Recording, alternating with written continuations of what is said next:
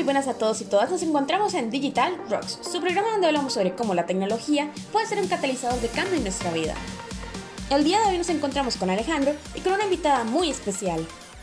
Hola a todos, gracias Génesis. El día de hoy estamos con una invitada súper especial, la doctora Virna López, a quien aprecio muchísimo, eh, con quien pude trabajar hace algunos años y eh, me inicié en este mundo de las tecnologías de la información y comunicación, particularmente un tema que es súper apasionante y del cual vamos a hablar el día de hoy, de aprendizaje virtual. La doctora López tiene más de 27 años trabajando para, la, para el Centro Universitario de Educación a Distancia de la, Universidad Francisco Morazán en, eh, en, Honduras. Además, eh, fue docente a distancia del Centro de Estudios de la Universidad Tecnológica de Kaiserslautern de Alemania. Y bueno, tiene amplio conocimiento, experiencia en, en, aprendizaje a distancia. Y uno de los temas, como les mencionaba, que nos apasiona mucho es el manejo de conocimiento, la transferencia de este conocimiento que se ha, eh, que ha avanzado de manera vertiginosa y súper rápido en los últimos años. Hay muchas herramientas, muchas opciones y la crisis, el COVID, nos pone y nos ha puesto de cara a, encontrar esas alternativas de, aprendizaje virtual. Eh, y bueno, el día de hoy tenemos a la doctora López con la cual vamos a conversar un poquito más, vamos a conocer un poco más de esto, cómo ha sido este este dramático cambio que ha existido en los últimos años porque es algo sin precedentes. En los últimos 20 años esto ha cambiado muchísimo desde que nos conocimos. Bienvenida, doctora López. Muchas gracias, Alejandro. Hola, Génesis. Muchas gracias por esta invitación y por la oportunidad de compartir esta, esta experiencia con ustedes. Creo que es una tremenda oportunidad de, de platicar sobre un tema de interés en el ámbito mundial en este momento y yo, yo creo, eh, quisiera también destacar que ni cosa mejor que hacerlo también con un experto, porque como, como bien ha dicho Alejandro, nos conocimos en, este, en estos derroteros de querer introducir la tecnología en la educación, tuvimos proyectos exitosos y, y gratas experiencias en esto, así que me complace mucho estar hoy con ustedes. Más bien, muchísimas gracias por acompañarnos, Virna, el día de hoy. Eh, cuéntenos desde su experiencia, ¿cómo ha evolucionado la educación a distancia haciendo uso de herramientas de e-learning en los últimos 20 años? Bien, voy a comenzar tal vez anecdóticamente contando que más alrededor de, del 2000 eh, en Honduras estábamos trabajando en estos proyectos que ya hemos mencionado con Alejandro. todavía no estaba Alejandro aquí, pero yo hacía voluntariado en una organización, la Asociación Internacional de Cooperación y Entrenamiento ICAT, que es de origen japonés, pero que teníamos una filial en Honduras. Y empezamos en aquel momento con un proyecto de informática móvil, le llamábamos, un laboratorio móvil de computación con el que íbamos a los lugares más eh, inesperados en Honduras para enseñar a grupos de interés, entre ellos mm, mujeres, jóvenes, eh, adultos desempleados y profesores, para en aquel momento aprender a usar lo básico de una computadora y lo mínimo del Internet, como por ejemplo abrir un correo electrónico para decir algo o hacer una búsqueda en Google. Eso en aquel momento era sumamente innovador y justo un par de años después eh, arrancamos con, la iniciativa que en aquel momento fue discutida y gestada con Alejandro y le llamamos a eso el proyecto CLIC. Ahí Alejandro fue nuestro protagonista, eh, como siendo él voluntario de Naciones Unidas se incorporó a la organización en la que estábamos nosotros también involucrados como voluntarios y se formó y se dio a luz a este proyecto de, que le llamamos proyecto CLIC. En aquel momento también fue un, proyecto muy muy avanzado para su momento. Consistió en desarrollar actividades de aprendizaje um, automáticas que se grabaron todas en un, en un disco en las cuatro materias básicas de la educación primaria, matemáticas, ciencias naturales, ciencias sociales y español. Y se entregaron alrededor de 5.000 discos a las escuelas en Honduras para que fueran utilizados con, este, con esta finalidad, para todos los grados de la educación básica.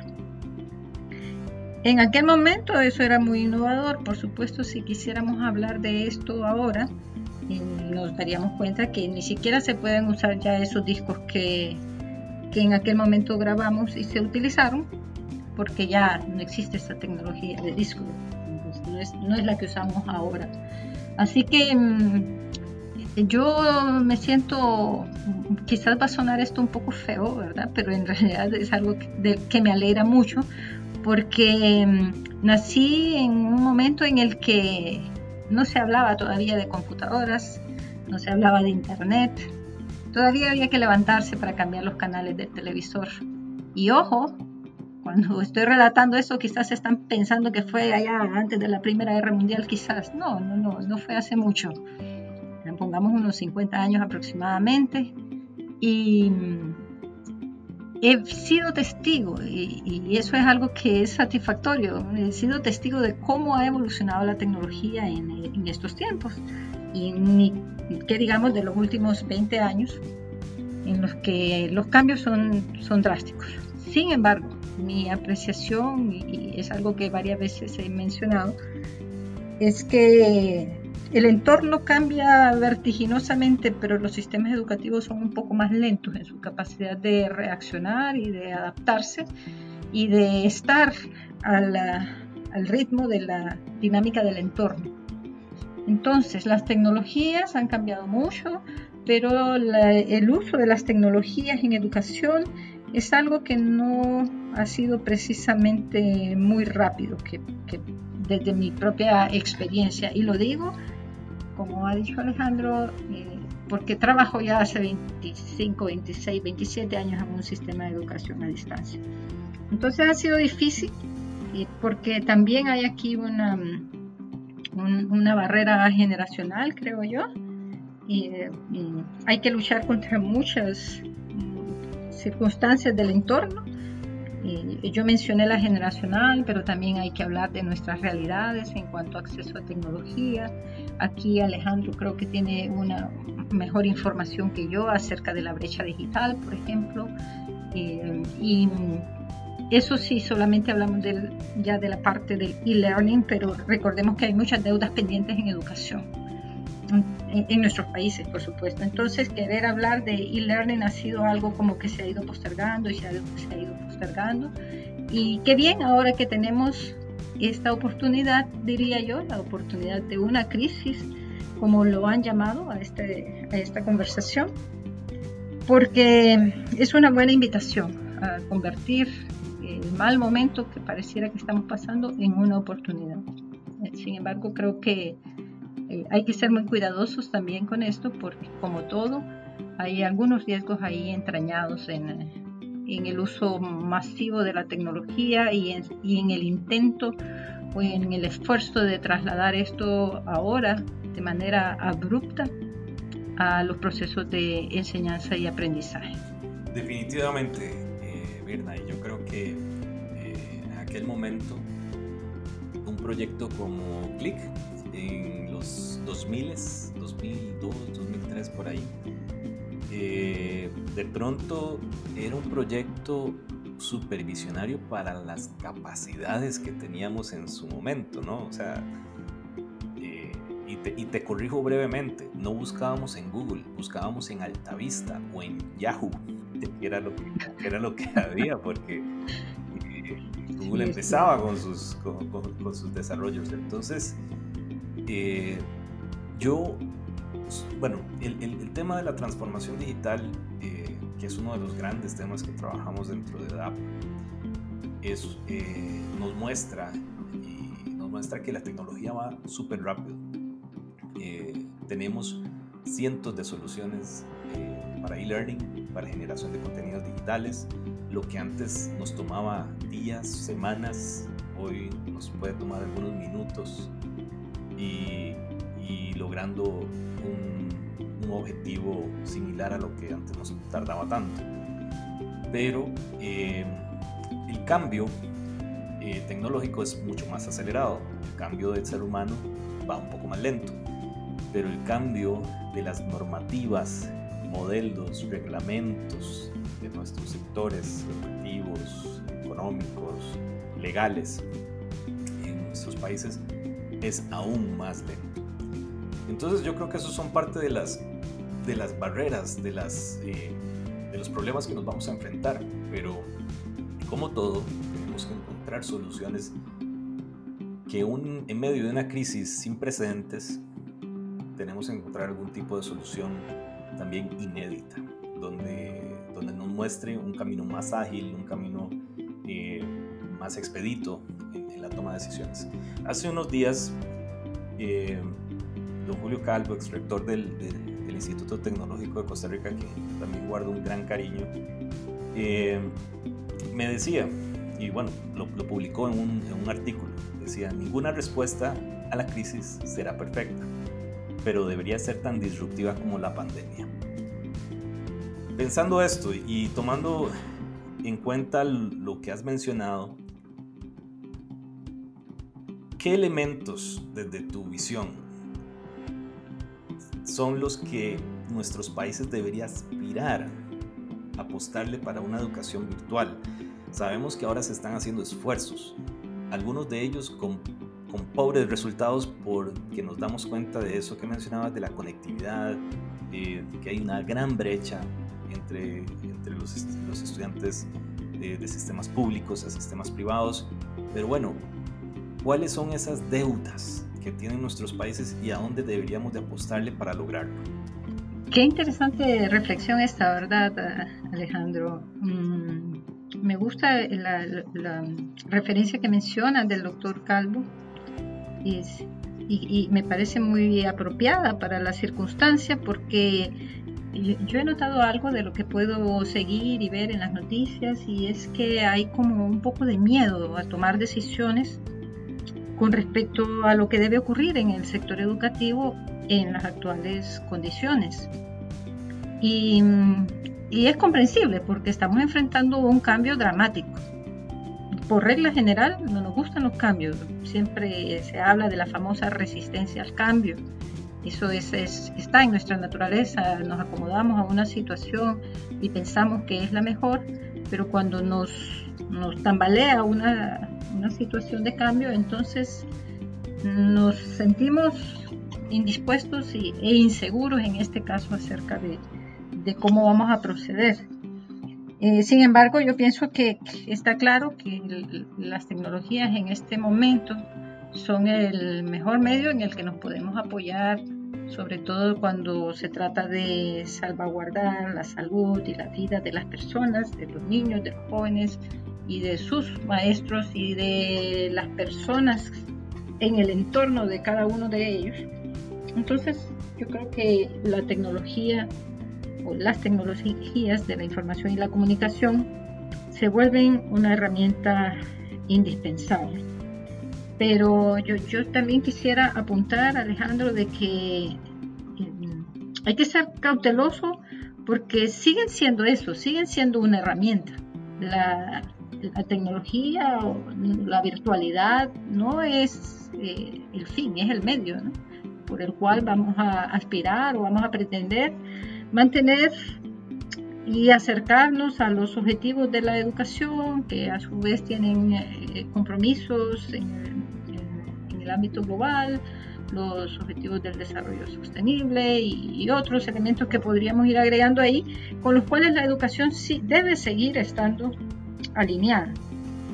Lo que yo veo aquí es que eh, hay un riesgo grande porque a pesar del tiempo que estamos mencionando nosotros, Alejandro, de estos 20 años que han pasado, yo creo que casi, casi podemos seguir hablando de analfabetismo digital en muchos espacios de, la educación.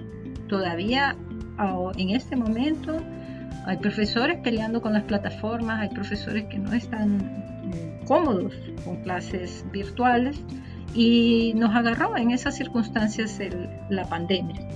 Hay un buen ejemplo en Latinoamérica de Uruguay que, tenían ya listo, digamos, son los que menos impacto han tenido de la pandemia en el sistema educativo porque ya tenían mm, una cobertura digital bastante amplia en las escuelas y sus profesores estaban listos porque una parte es la tecnología y otra parte es la capacidad humana para usar la tecnología.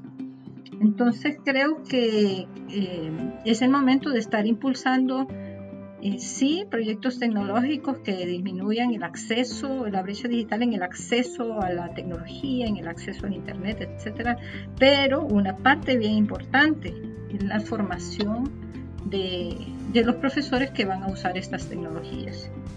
Y mm, también leí hace poco, o escuché quizás en un webinar, que creíamos que los mismos estudiantes iban a estar listos, más listos que los profesores para eh, enfrentar esta situación eh, en el ámbito de la educación, pero resulta que los jóvenes están listos para usar redes sociales, usar, eh, bueno, el Facebook, el Twitter y todo, el Instagram y todo, pero se han topado también con barreras cuando se trata de utilizar la tecnología con fines educativos y yo en mi condición de docente lo he enfrentado con mis estudiantes. Yo veo que tienen dificultades para eso. Entonces, eh, por supuesto que podríamos agregar otros elementos ahí y es que si estamos nosotros forzando a los estudiantes a adaptarse a, las, a los medios tecnológicos que nosotros queremos usar, en vez de adaptarnos nosotros a los medios tecnológicos que ellos usan, ¿no? eso sería quizás un,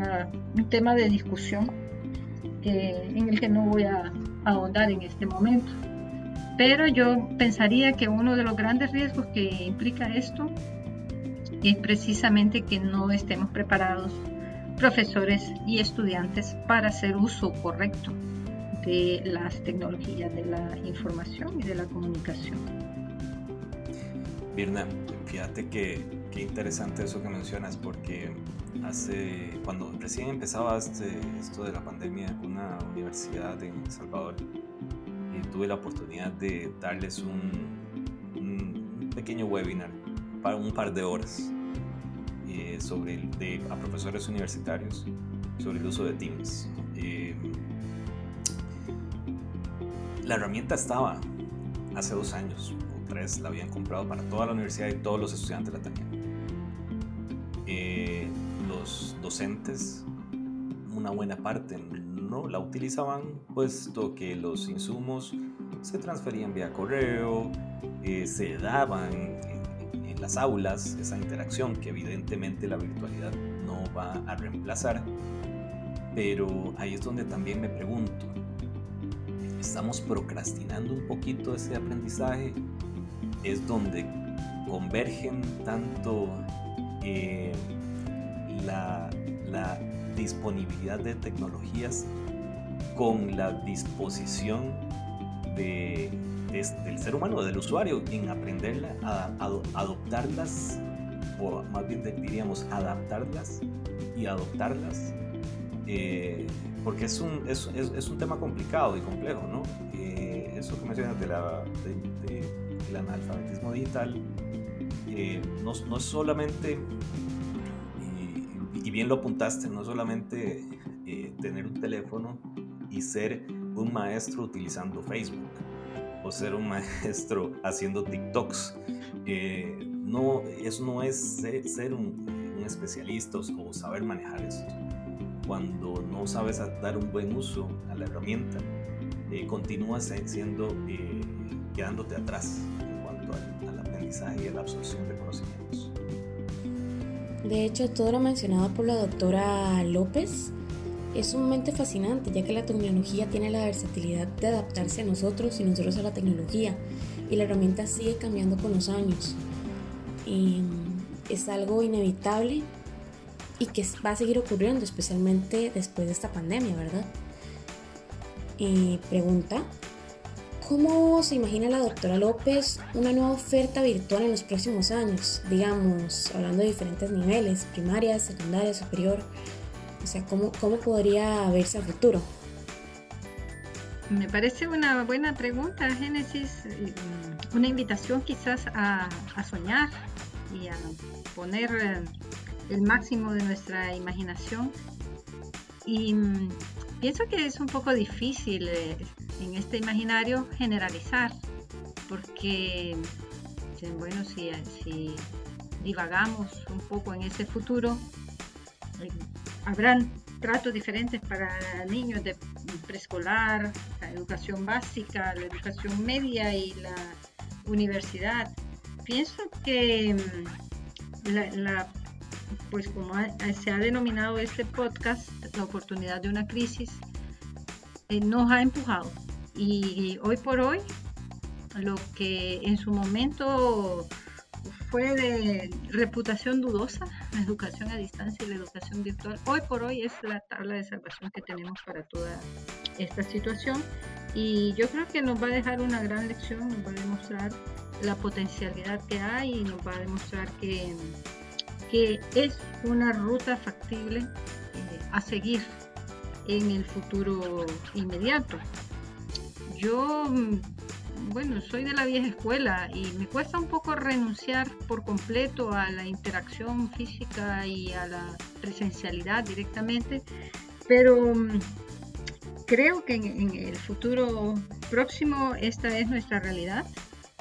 Eh, y mm, las cosas que antes decíamos, aprender a sentirnos cerca aunque estemos distantes físicamente, yo creo que es algo que ya lo estamos experimentando. Espero, me gustaría pensar que, esta va a ser una oportunidad para cubrir algunas deudas pendientes que se tienen, sobre todo con los grupos menos favorecidos. Ojalá sea una apertura para la democratización de la educación, para un mejor acceso al conocimiento son cosas que suenan bonito y, se han dicho muchas veces, pero que siempre las hemos visto muy lejos. Entonces creo que eh, esta es la oportunidad de hacer esto una realidad. Ojalá, bueno, con Alejandro estamos eh, desarrollando algunas ideas con la intención de que el acceso a, cierta formación sea más universal. Y, en, el caso de los más pequeños, yo siempre apuntaría a, que no perdamos la humanidad. Ustedes saben que estamos en una época en la que está ahí a la vuelta de la esquina la sustitución mm, del pensamiento humano por la inteligencia artificial. Para algunos, en el 2045 tendremos el año de la singularidad. Pero yo apuntaría a que nos toca trabajar fuertemente con nuestros niños, con nuestros muchachos, con nuestros jóvenes, prepararlos para este futuro que no los hemos preparado, porque también es algo que se dice mucho en educación, estamos trabajando en el siglo XXI con muchachos que nacieron en el siglo XX y que eh, queremos, no estamos listos para entregarlos en una sociedad en la que se le van a demandar nuevas necesidades y que van a enfrentar nuevos escenarios.